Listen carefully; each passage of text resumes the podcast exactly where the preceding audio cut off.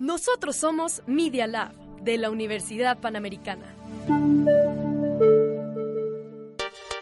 Los hechos, comentarios y opiniones expresados en este sitio y programas son responsabilidad de su autor o de quien los emite y no reflejan bajo ninguna circunstancia el punto de vista de la Universidad Panamericana o de sus funcionarios y o representantes legales. Los participantes autorizan las transmisiones sin fines de lucro.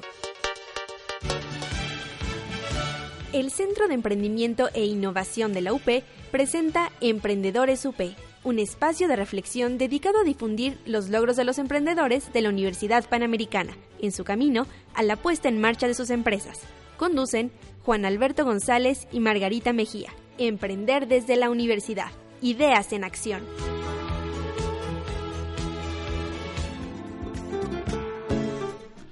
Hola, ¿cómo están todos? Muy buenas tardes. Bienvenidos a una emisión más de su programa Emprender desde la Universidad. Eh, al igual que cada semana es un gusto tenerlos. Eh, el tema de hoy, la verdad es que es un tema muy interesante, también los invitados que tenemos de primera línea y sobre todo muy vinculados al tema de negocios, que es lo que trataremos el día de hoy. Y eh, el día de hoy Margarita no nos acompaña.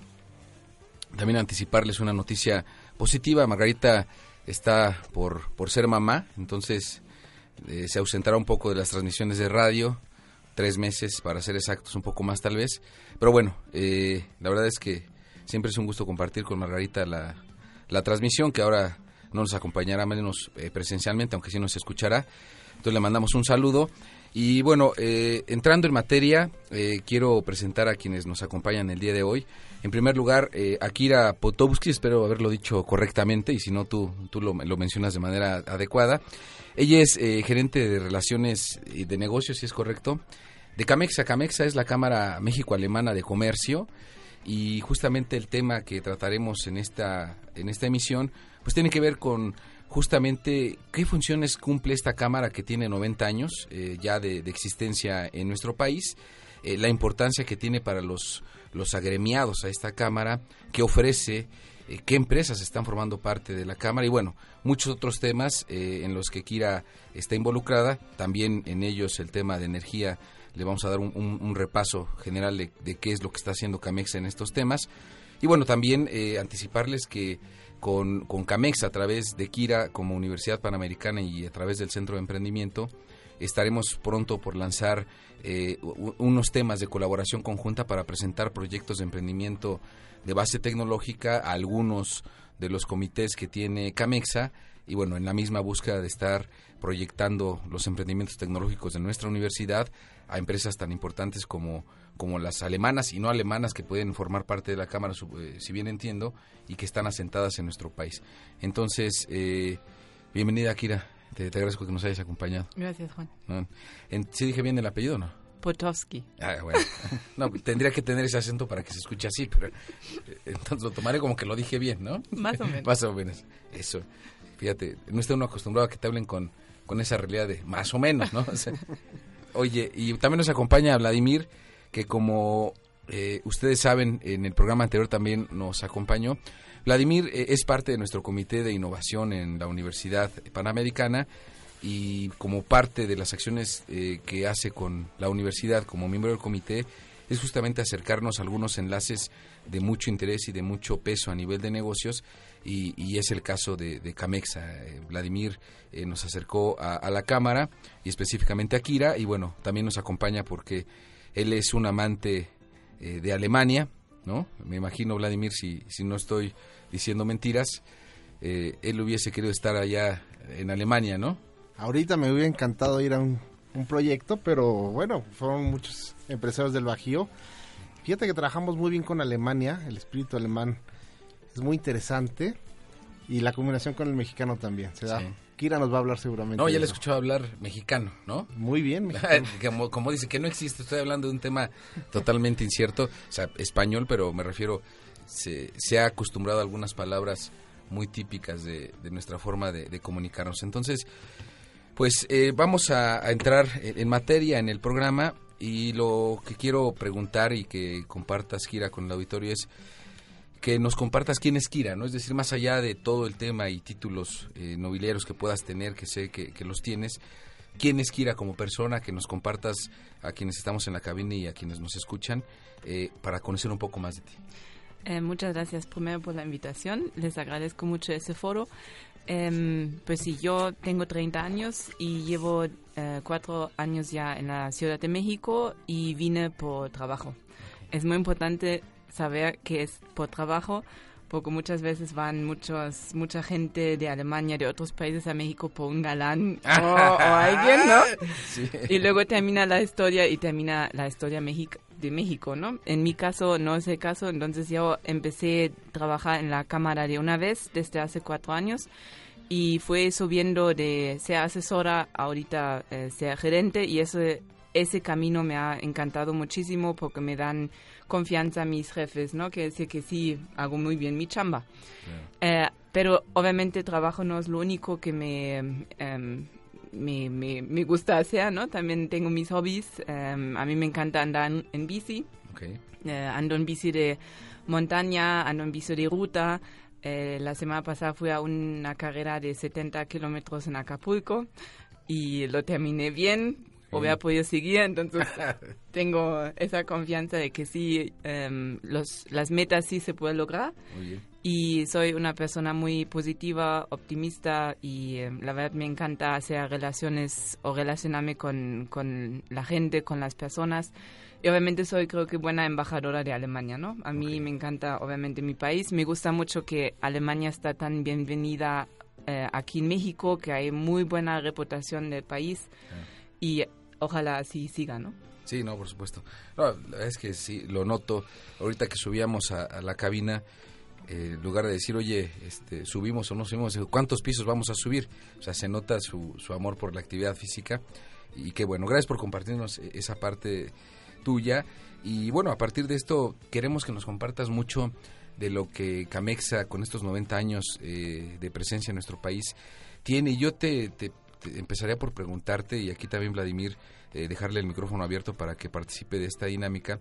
Eh, Camexa, ¿qué, ¿qué, la hace diferente? Es decir, muchos eh, de los que nos escuchan quizá pueden conocer lo que implica una cámara empresarial en cuanto al relacionamiento de negocios, en cuanto a, a tener un, una representatividad ante el gobierno, ante instituciones, etcétera, etcétera, que eso me parece que es algo de lo tradicional.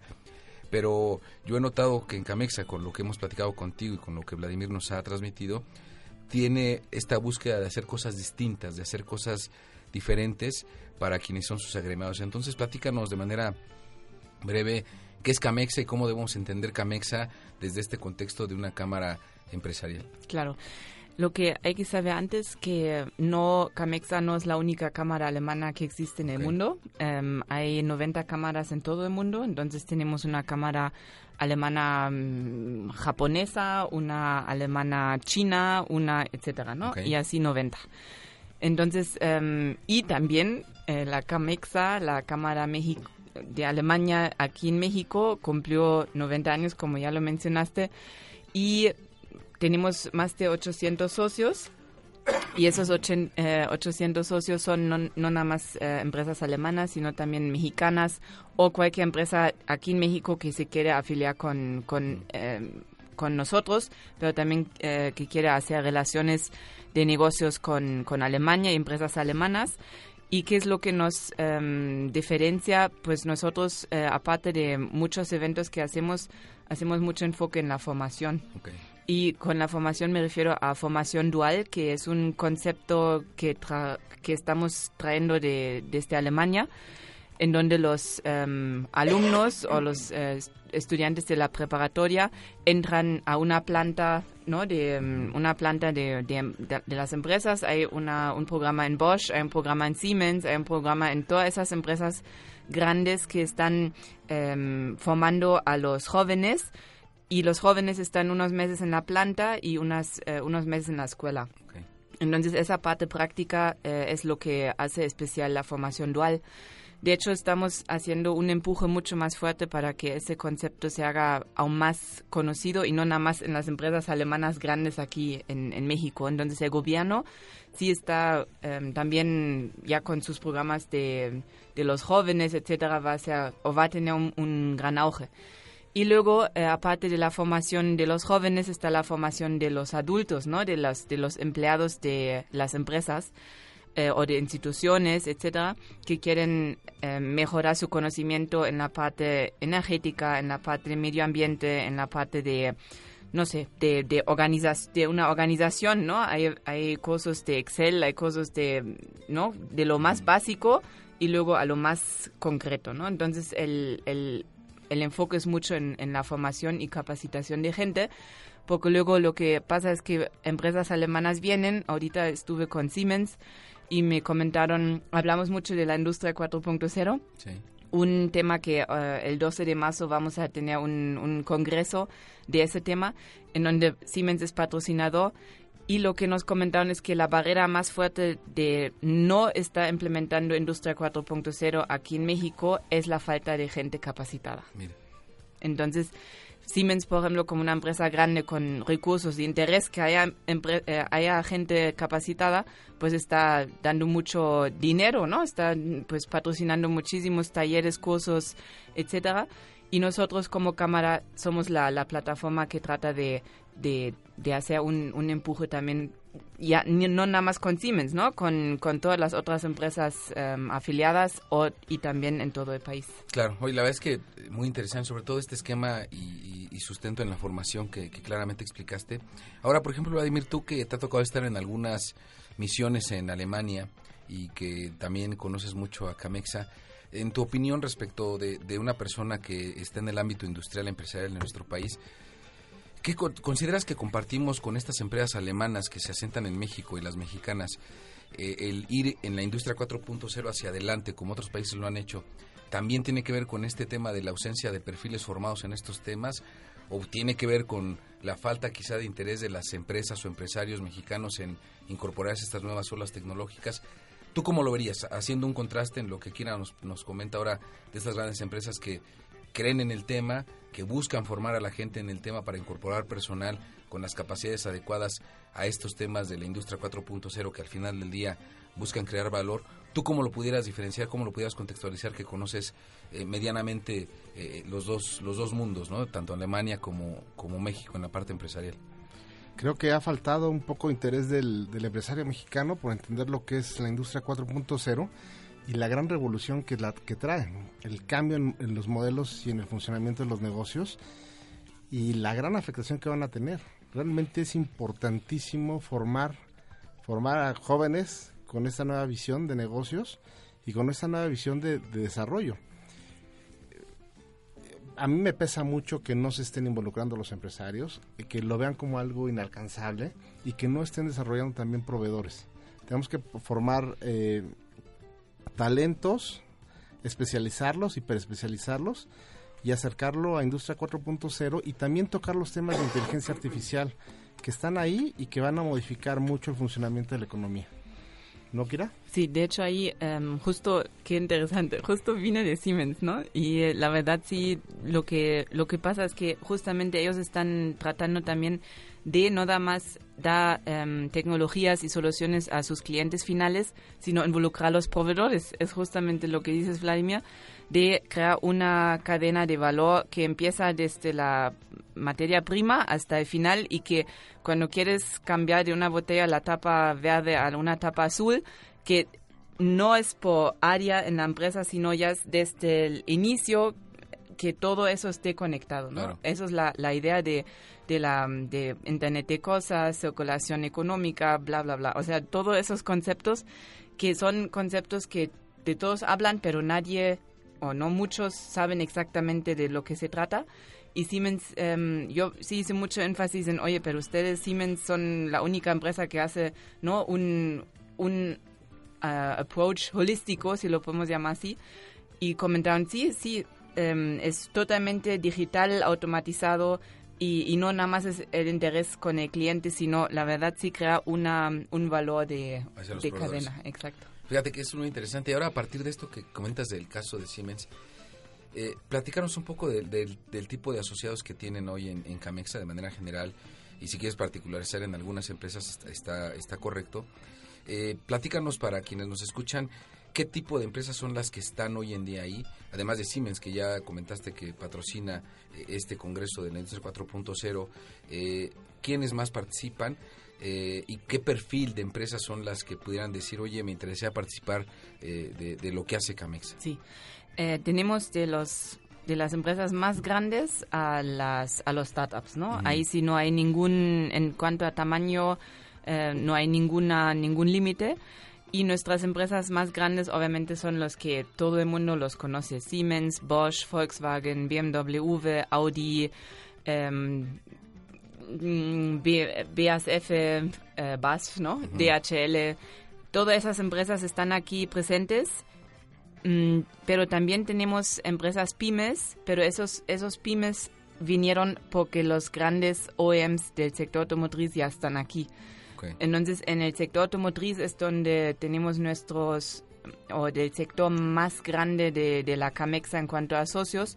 Luego viene la parte de farmacéutica, por ejemplo, ¿no?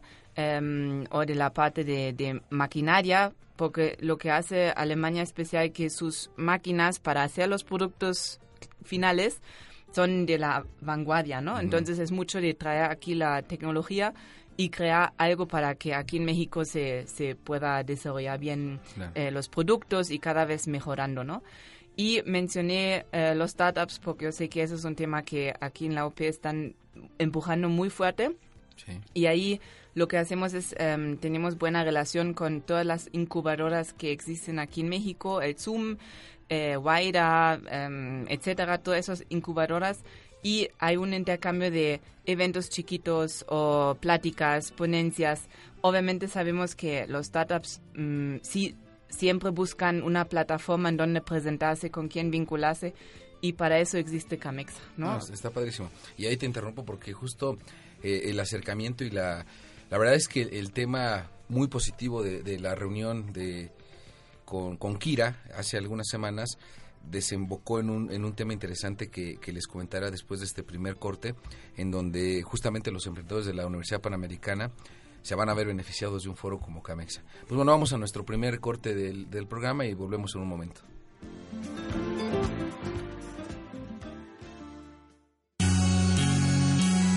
Esto es Emprendedores UP. En un momento regresamos. Ay, qué horror. Tuvimos tres horas de clase. Estuvo cansadísimo. Ay, ya sé. ¿Sabes qué toca? Ay, ya sé. Un cafecito y a descansar. Coffee Break. Martes, 10 de la mañana. Por Radio P.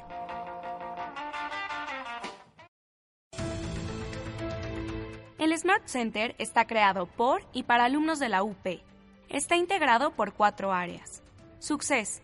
Área que genera experiencias innovadoras para que desarrolles tus habilidades te adaptes a la universidad y tengas éxito en tu vida laboral. Meeting Point ofrece programas que desarrollan habilidades sociales e impulsan el liderazgo, el emprendimiento y el trabajo de equipo a través de la formación y apoyo a grupos estudiantiles académicos. Advisory capacita e impulsa a los asesores de la universidad, quienes como tus mejores aliados te acompañarán y formarán de manera integral. Y Reload and Talent te ayuda a ser tu mejor versión y alcanzar tus metas brindando herramientas preventivas para identificar y fortalecer competencias académicas, personales y profesionales a través de un programa personalizado que favorece tu aprendizaje y plan de vida y carrera. Búscanos en el casco antiguo, Smart Center, Power Your Ideas.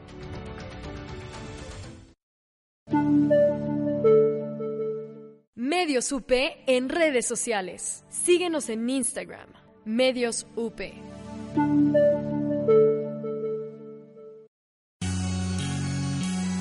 Ya estamos en Emprendedores UP.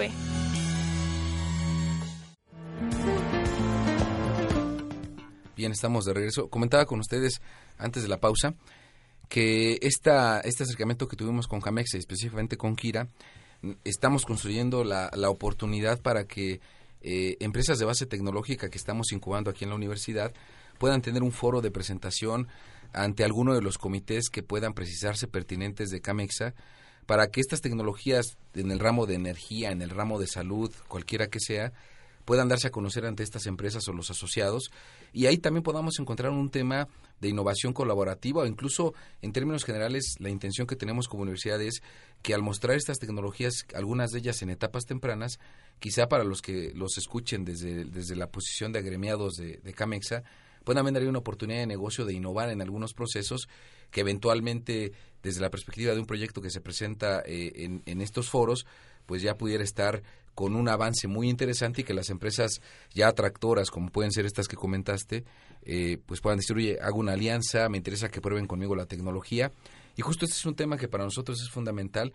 Lo hemos implementado en una estrategia que llamamos justamente Corporate Demo Day, que no es otra cosa más que llegar con los corporativos, mostrar la oferta tecnológica que tenemos en cuanto a los proyectos.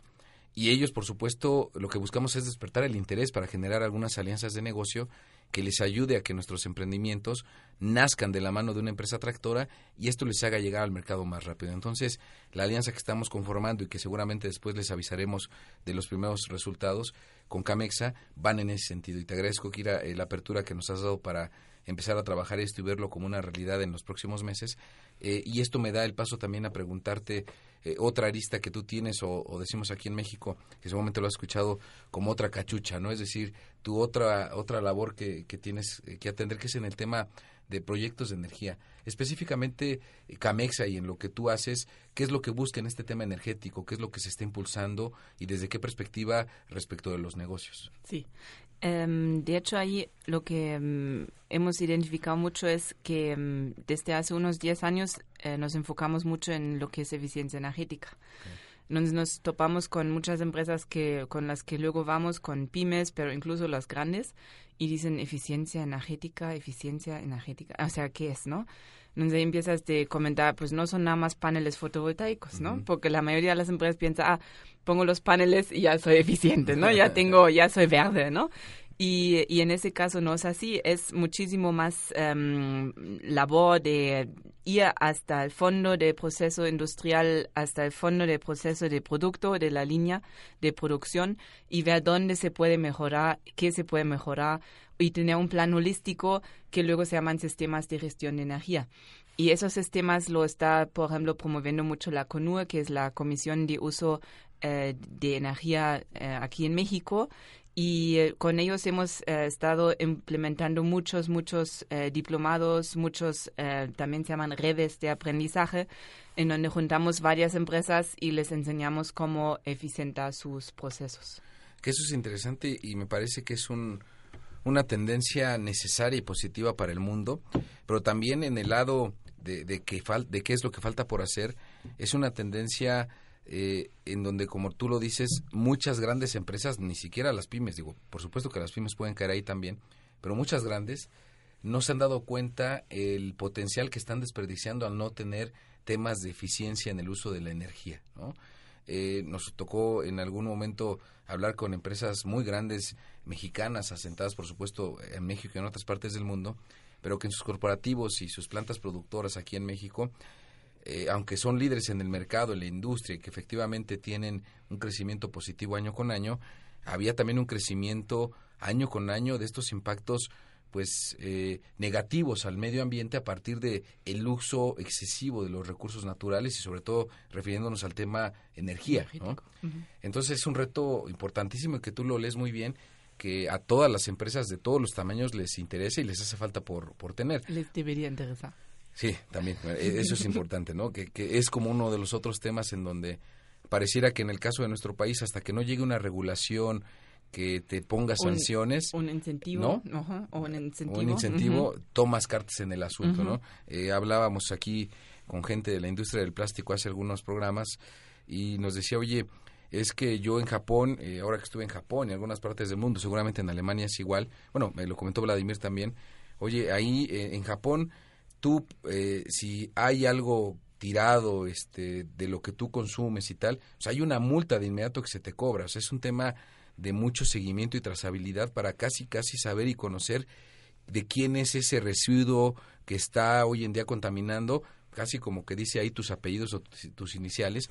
Y eso implica un tema de crear una cultura a veces que tiene que ir por ese tema de la zanahoria, ¿no? Y así lo hicimos en México, del incentivo o del palo, del castigo. Para que la gente vaya teniendo una, una percepción cultural mucho más positiva de lo que le hace bien al país. Y esto lo digo no porque sea una, un tema genérico ni porque crea que debe de ser así la vida, pero sí hay muchos temas que tenemos que entrar con estrategias correctivas. Cuando no usamos estrategias preventivas, tenemos que usar estrategias correctivas y es un tema interesante. Tú también platicabas algo, ¿no, Vladimir, respecto a, a este tema del uso del, del PET, ¿no? Que pareciera como un tema de, de, pagar un, un, importe por el, plástico que usabas, etcétera, etcétera. Platícanos un poquito de eso. Sí, fíjate que en, Alemania pagas un importe por cuando compras un PET, cuando compras una, una lata, un vidrio, y lo regresas. Lo regresas en los centros, en las tiendas, te dan un vale y con ese mismo vale puedes ir a comprar inmediatamente. Entonces te fomentan muchísimo la parte de eh, del reciclaje y la responsabilidad social. Sí, claro. Y aparte lo tienes a la mano.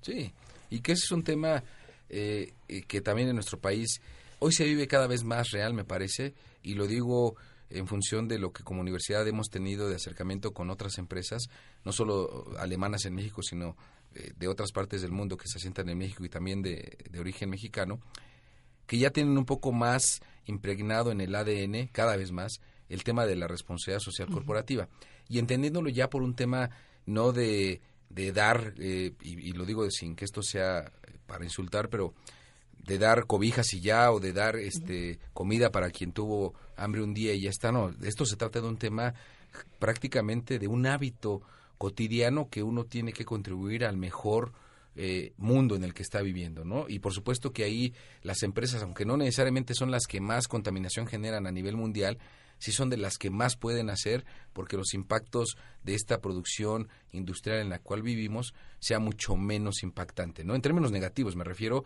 sino que sean mucho más sensibles de tener una armonía en el, en el mundo, en el medio, con la gente en la que se desarrollan. Adelante, Kira. También em, lo que sí es muy importante, el consumidor final, ¿no? Entonces, si hablamos de que las empresas tienen que ser más, em, ¿no? Amigables al medio ambiente, eh, usar menos plástico, etcétera. Lo que también es muy importante que el consumidor también vea de, ah, pues entonces mejor en vez de ir pidiendo bolsas plásticas cada vez que vaya al supermercado. En Alemania, de hecho, los supermercados ya no dan bolsas plásticas. Ya todos van con su bolsa, mm, no sé, de tela o de cualquier eh, material reusable que pueden usar varias veces y ahí tienen ya menos em, pues uso plástico, ¿no? O, botellas que bien mencionó Vladimir, los regresamos y de alguna forma em, mágicamente no regresan ya nuevas eh, botellas porque usan las las eh, antiguas em, o las botellas usadas entonces también lo que aquí me ha dado cuenta mucho si uno no está consciente en resumir o minimizar su, su basura, en minimizar su uso de plástico, muchas veces el, el sector privado mm, no lo va a hacer tampoco, ¿no? O sea, en los supermercados mejor mm, sí llevo mi fruta y o necesito realmente una bolsa para ponerla y luego ponerla en otra bolsa y, y todas esas cosas que cuando uno está más consciente sí logra hacer un cambio, ¿no? Y eso también es un poco mi, mi pledoyer, o no sé cómo se dice en, en, en español, pero un, sí, un, un, una idea o un llamado al, al consumidor final, ¿no? Que, que vaya consciente, que compre consciente, que eh, no cada vez eh, pidiendo, eh, pues creando más y más basura, ¿no? Sí, claro. Sí que es un tema, la verdad que muy, muy muy importante para nuestro país, para la sociedad en, su conjunto. Y sí, eh, yo creo que también lo que ha hecho falta en el contexto de nuestro país es generar información valiosa para que los ciudadanos podamos tomar mejores decisiones.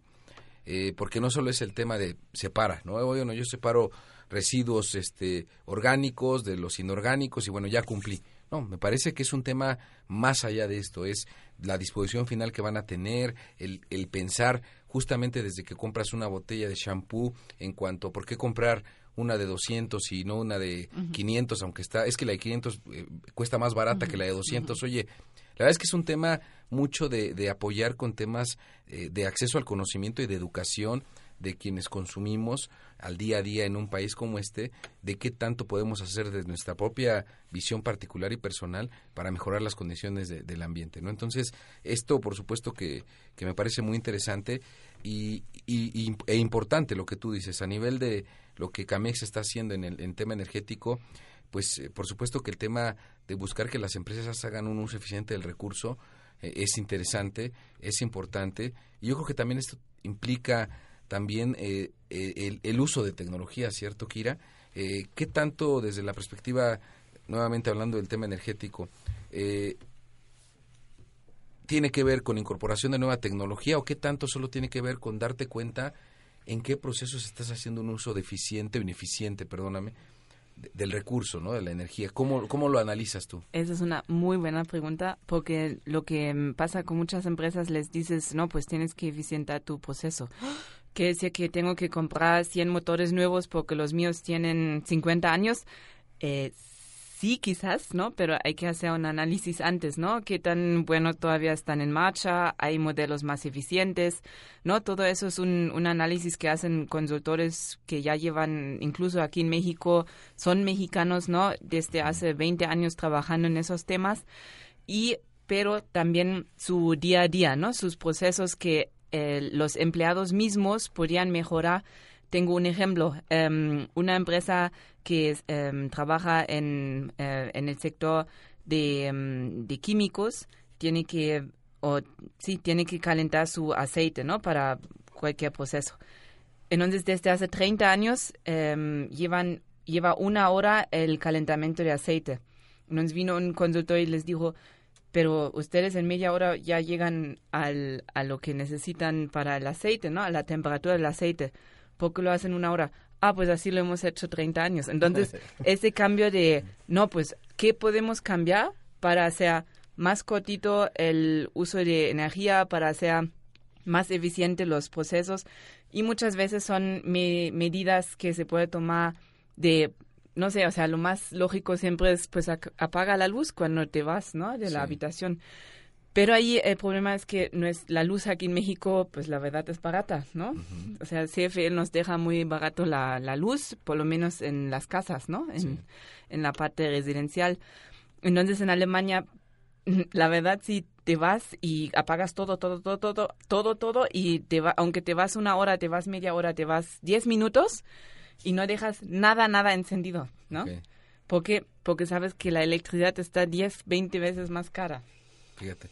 Esos son los temas que hablábamos. Y aquí yo rescato dos puntos de, esta, de esto que nos has dicho. Uno, el que efectivamente no significa siempre, en la mayor parte de los casos, eh, el, el, ser eficiente en el uso de recursos, y hablando específicamente energéticos, implica nueva tecnología implica millones y millones de inversiones.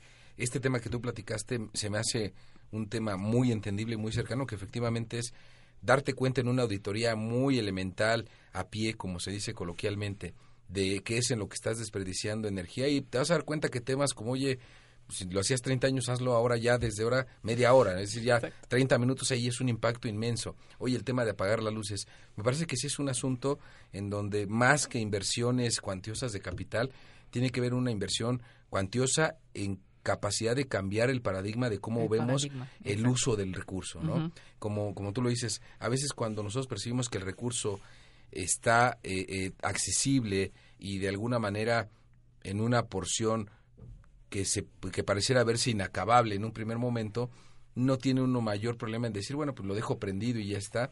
Pero efectivamente, eh, esto al final, al paso de los años, si no tomamos conciencia de esto, más que si una empresa del Estado o no del Estado nos deja un recurso barato o no barato, pues al final el, propio agotamiento del recurso natural va a implicar que sea cada vez más costoso el acceder a ello.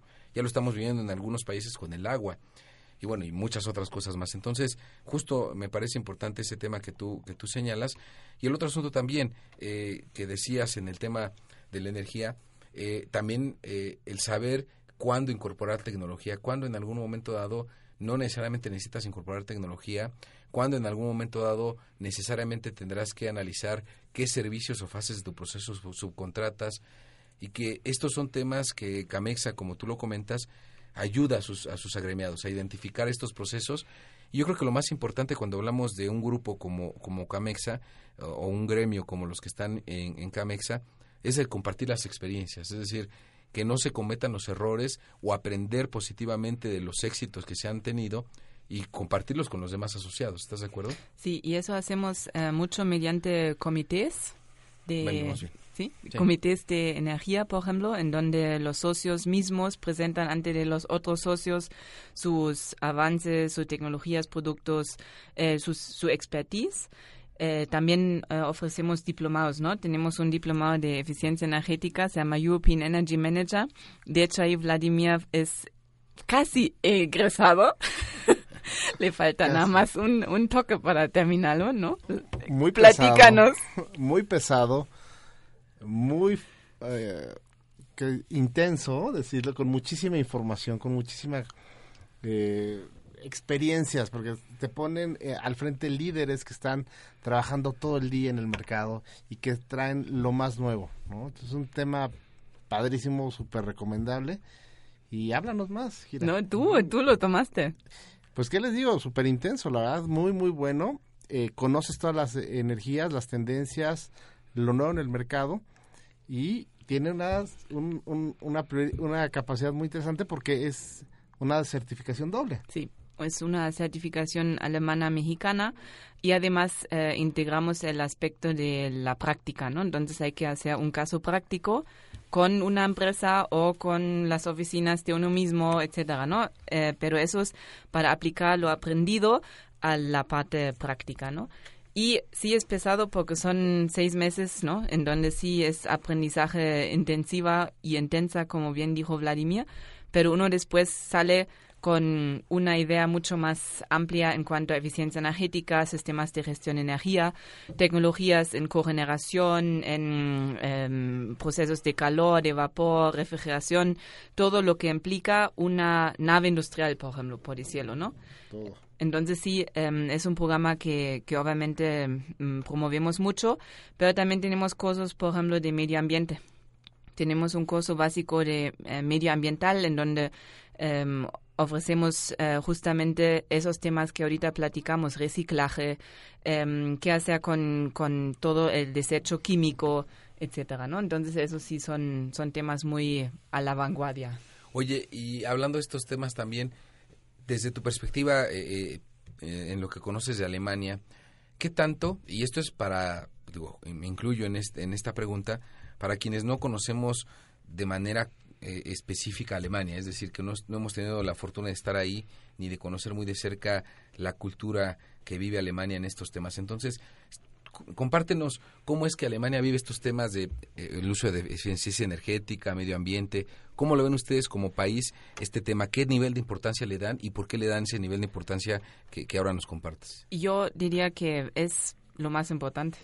Eh, no, no, no quiere decir que energía, por ejemplo, por decirlo, es más importante que, por ejemplo, industria 4.0, ¿no?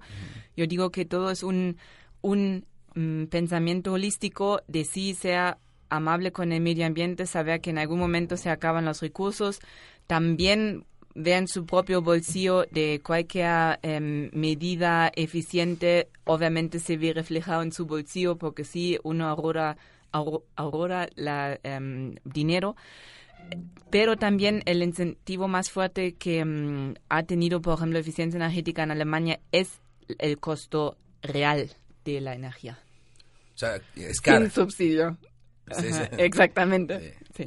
Hijo, es, es un tema complejo, fíjate, que tiene que ver con mucha conciencia, es cierto, o sea, ¿no? O, o el diésel, ¿no? O, Sí. o diésel, em, gasolina, eso es nada, nada patroci- eh, subsia- subsidiado, ¿no? o sea, es el costo real de la Es- energía. Todo es costo real, por eso en los rankings internacionales Alemania siempre está en el primer lugar. Y lo digo con mucho orgullo. Perfecto. Muy bien. Vamos a, a- a un corte y volvemos.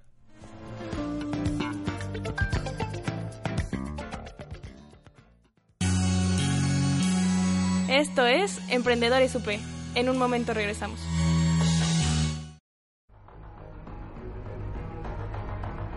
El chismógrafo. Una revolución en la radio. Tratamos de imaginarnos el mejor programa. ¿Cómo sería? Noticias, música, chismes. Algo nunca antes visto. Y entonces, Un día llegamos. Escúchanos a través de iTunes y Media Lab. El chismógrafo. Te espera. Escucha El Candil de la Casa. Administro, luego existo. Con Laisa Monroy y Cecilia Durán. Todos los miércoles a las 10 de la mañana. No puedes perdértelo. En Media Lab de la Universidad Panamericana esperamos contar con su preferencia para nuestros nuevos contenidos en radio, televisión e información por Internet, los cuales hemos diseñado con calidad y que son elaborados por maestros y alumnos que nos compartirán temas de gran interés para quienes conformamos la comunidad de la Universidad Panamericana. Encuéntranos en nuestra página medialab.up.edu.mx. Bienvenidos.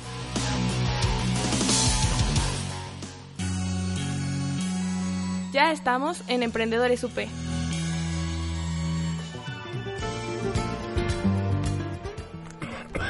Perdón, estamos de vuelta. Oye, Kira, platícanos un poco de la cultura. Esto que tú dices, bueno, a ver, el hablar de que el alemán está dispuesto a pagar el costo real de los energéticos, llámese diésel o energía eléctrica, como comentaste en estos dos casos, también implica de que hay una conciencia detrás del por qué decir, correcto, pago el costo real de esto, pero ¿por, qué- por qué sí pagarlo? Es decir, ¿cuál es eh, la, la visión cultural que se tiene en Alemania como para que estas cosas transcurran como en el día a día? Porque nunca nos consentieron con subsidios. No, Yo bien. creo que aquí... No sé para qué pregunté, ¿no? ¿no? O sea, si lo que no conoces, pues no puedes extrañar, ¿no? Entonces, claro. nunca hubo em, subsidios, entonces, em, pues quizás en algún momento en que Alemania estuvo dividido en las guerras, ¿no? Pero desde ahí ya, em, pues nacimos con, con eso de apaga la luz, recicla la basura. Y eso te lo enseñan tus papás desde que puedas apoyar en la casa, por ejemplo, ¿no? Y eso obviamente se ve ref- reflejado en, en la industria, en el comercio, en todos los eh, ámbitos em, del día al día, en donde, pues sí, de cierta forma el alemán está reconocido por ser puntual, por ser muy responsable, por cumplir la palabra, que es una virtud muy importante, siento yo, porque lo que a, a mí me choca mucho aquí es el, sí, sí, sí, nos vemos, sí, sí, mañana te lo doy, sí, sí, mañana, mañana, ahorita, ahorita, yo, no, lo necesito ahora, ¿no? Nada de ahorita, mañana, de, no, ya es, tú me dijiste y tú lo vas a cumplir, pase lo que pase, ¿no? Claro. Em, es eso y luego, sí, ese, em, ese perfeccionismo. Los alemanes somos, pero queremos hacer todo lo mejor de, de- de lo mejor. Eso obviamente te da una, luego nos dicen, ¿no? Pero ustedes son bien cuadrados, ustedes son fríos. De cierta forma también es cierto, pero ese perfeccionismo te lleva, ¿no? A este de sea cuadrado, ¿no? Porque si pasa, si cambia el plan, ay no, eso es un, un desastre, ¿no? sí. No, la verdad es que sí, te, te entiendo perfecto y que es un tema cultural. O sea, para México es un asunto que tiene que leerse desde muchas aristas. La verdad es que en nuestro país, nuestro país ha, ha habido una realidad que, que se vuelven muchas realidades y que eh, ha estado, eh, digo, tan solo, seguramente lo has escuchado, si tú vas eh, al norte del país y comparas con el sur del país, hay no solo diferencias en la forma en la que puedes hablar, en la forma de la, más bien dicho, en la comida, o sea, es una diferencia de, de cosmovisión del mundo distinta. Y eso también tiene que ver con, con una historia en la que hemos vivido, en donde efectivamente muchos sectores hemos estado acostumbrados a este tema del paternalismo, ¿no? Como, como ocurrió en estos gobiernos eh, venidos de la Revolución Mexicana, que era el tema de eh, elevar justamente estas clases sociales o grupos sociales desfavorecidos eh, antes de la Revolución eh, y que por lo tanto ahora tendrían que ser los favorecidos y por lo tanto se vuelve un tema de una bola de nieve que empiezas a poner en la mesa aspectos que, que consideras pueden ser para igualar las condiciones y oportunidades de la sociedad, pero a veces se te olvida que deben de ser temas de subsidiariedad que como su nombre lo indica, que son temporales, es decir, a ver, perfecto, no tienes vivienda, no tienes casa, no tienes dinero porque hubo un tema de, de guerra, porque hubo un tema de, una, de un desastre, perfecto, hay un inicio y un fin en la manera en la cual el gobierno, la sociedad te apoyaremos, pero no es permanente. El problema es que después esto se volvió en muchos casos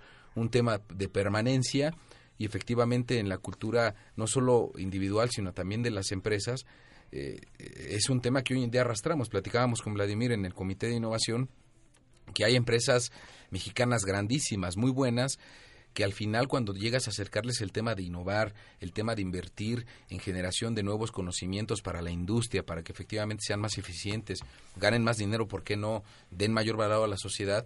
Lo primero que te dicen, oye, es que ¿y cuánto va a costar eso? No, ¿sabes qué? Es mucho dinero. Oye, ¿no habrá algún programa de gobierno que, que nos ponga una parte para poder echarlo a andar? Híjole, eh, si es un tema que tiene uno que reconocer esa realidad que, sea bueno o no bueno, bueno, ya la propia historia lo irá juzgando, lo ha ido juzgando a través de, los, de las acciones que hemos hecho, pero sí, efectivamente, hay ciertos temas que como país y como sociedad nos ha costado trabajo quitarnos de encima, como es este tema, ¿no? El cumplir la palabra que es un aspecto de lo más natural, es decir, no tendría por qué ser un distingo, sino es un tema, oye, la palabra que se da se cumple y punto. Pero bueno, eso al final del día es algo que explica mucho de las diferencias, no solo de este país, de muchos países a nivel mundial, del por qué tienen una forma o un comportamiento, un nivel de desarrollo, tiene que ver justamente desde la concepción de la vida del ser humano en sociedad, ¿no? Que, que, tiene que ver con esa, esa cultura. Y el punto que tocaste es eh, compliance, corrupción, ¿no? O sea, llamámoslo como es. Entonces ahí eh, Camexa, por ejemplo, también tiene un comité de compliance, tiene em, cursos de anticorrupción, porque eso es lo que también tratamos de empujar mucho, ¿no? Obviamente siempre hay que tener mucho, mucho cuidado con, con ese tema porque eso es em, infinito, pero hay que, hay que sembrar semillas, ¿no? Así lo, lo, llamamos. Y si nuestros socios están conscientes, pues... Mm, los proveedores de los socios y así la cadena, ¿no? Em, y obviamente las empresas alemanas si llegan aquí, su primera preocupación es, sí, la corrupción y la inseguridad. Y ahí tratamos siempre de, em, pues al final es la empresa que toma esas decisiones de si cumplir, no cumplir, etcétera. Obviamente las empresas alemanas nunca se pondrían ahí de, por lo que sabemos nosotros, en, en casos de corrupción, ¿no? Porque eso es muy importante que sí se puede sin, ¿no? Claro. tienes que hacer una vuelta extra, tienes, tienes, tienes que dar más dinero porque no es con modidas, ¿no? Como les eh, llaman aquí. Entonces es un tema que también en Camexa empujamos mucho. Qué bueno. Oye, y ya para cerrar la, la última parte de nuestro programa del día de hoy, me gustaría que nos compartas un poco más de este evento, de este Congreso de Industria 4.0. En general, el objetivo que buscas con el evento eh, y que nos hables un poco, si, si así lo quieres, de los espacios de conferencias y pláticas que habrá. ¿Y qué es lo que estás buscando con esto? ¿Qué es lo que está Camexa buscando con los que asisten, con los que son expositores? Eh, compártenos esto. Primero, lo que sí quiero mencionar rápido es que Camexa organiza más de 100 eventos al año. Entonces, hay de los más chiquitos, en donde, no sé, hay ¿no? un foro de 20, 30 personas, como los comités, hasta eventos de 200, 300 personas y más. Em, y eso en varios sectores. Y uno que queremos empujar ahora muchísimo es justamente el tema de Industria 4.0. Hemos notado que sí, eh, muchas empresas alemanas como Siemens eh, aquí lo tratan de empujar muy fuerte lo que pasa muchas veces es que falta sensibilización, falta em, pues saber qué es realmente lo que es este concepto. Entonces apoyamos mucho a nuestros socios porque los patrocinadores de este evento son empresas alemanas. Es Bosch, Siemens, Festo, Ingenix. Em, todas esas empresas aportan al, al evento van a tener su stand, entonces también habrá la oportunidad de acercarse a las empresas directamente. Y obviamente un día de conferencias, ¿no? En donde tocamos temas como cybersecurity, como mm, em, el, el, mundo laboral 4.0, productividad 4.0, en dónde estamos, a dónde vamos, ¿no? Todos esos temas que para salir del evento y decir, ah, creo que ya lo entendí, ¿no? Eso es lo primero y ya quiero hacer algo en mi, en mi planta, ¿no? O pues lo tomo y a ver cómo lo aplico en mi día a día. Claro. está, interesante porque es un tema que incluso a las universidades nos pone también a pensar y nos pone a actuar. Eh, el pensar que hoy muchas de la, muchos de los perfiles académicos que estamos formando en las aulas hacia los jóvenes pudieran efectivamente enfrentarse a un mundo que no necesariamente va a ser igual que lo que está ocurriendo hoy, implica ya un cambio de paradigma, no solo en la forma en la que, en la que compartimos el conocimiento o en la que intercambiamos el conocimiento con nuestros estudiantes, sino también en la visión de cómo es que tiene que ser el ser humano capaz de poder razonar de manera distinta para seguir siendo alguien que aporte valor a la sociedad y a la economía, no obstante que la tecnología pareciese que, va a dominarnos, ¿no? Y digo, esto es un tema que estoy exagerando la nota, pero efectivamente muchas veces se asume o se piensa que el tema de la revolución tecnológica, esta industria 4.0, es un tema en donde todo el mundo se va a quedar sin empleo el día de mañana, que tampoco es cierto, es un tema, me parece, mucho de paradigma y mucho más de tomar acciones concretas para saber el conocimiento que se genera en la mente del ser humano hacia dónde debe de dirigirse para aportar valor justamente, ¿no? Sí, de hecho, justo que bien um, que dices o cómo lo dices, eh, porque la industria 4.0 no es un tema técnico, ¿no? Claro. Eso es una parte, pero luego es um, el, la persona, cómo aplica ¿no? Su, um, las nuevas tecnologías, cómo aplica la digitalización. Yo creo que las nuevas generaciones con todo lo que son los, lo llaman los, los millennials, uh -huh. ¿no? Con súper um, así manejando los celulares, los compus y todo eso. Eso va a ayudar muchísimo en que sí ya no se va hacia los negocios um, y la producción como antes, ¿no?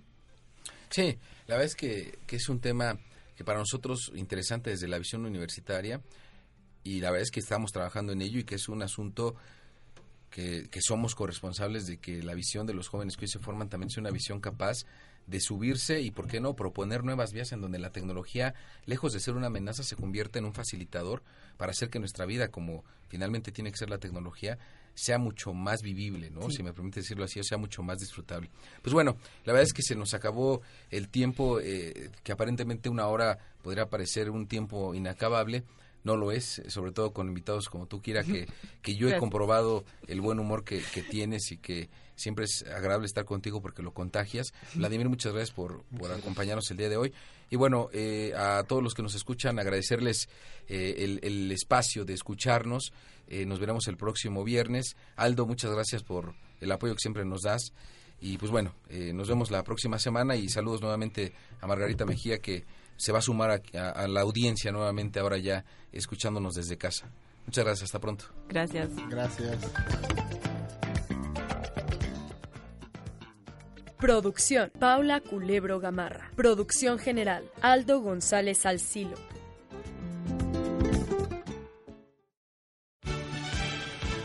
Te esperamos todos los viernes en Emprendedores UP, Emprender desde la Universidad. Ideas en acción porque todos podemos emprender. Nosotros somos Media Lab de la Universidad Panamericana.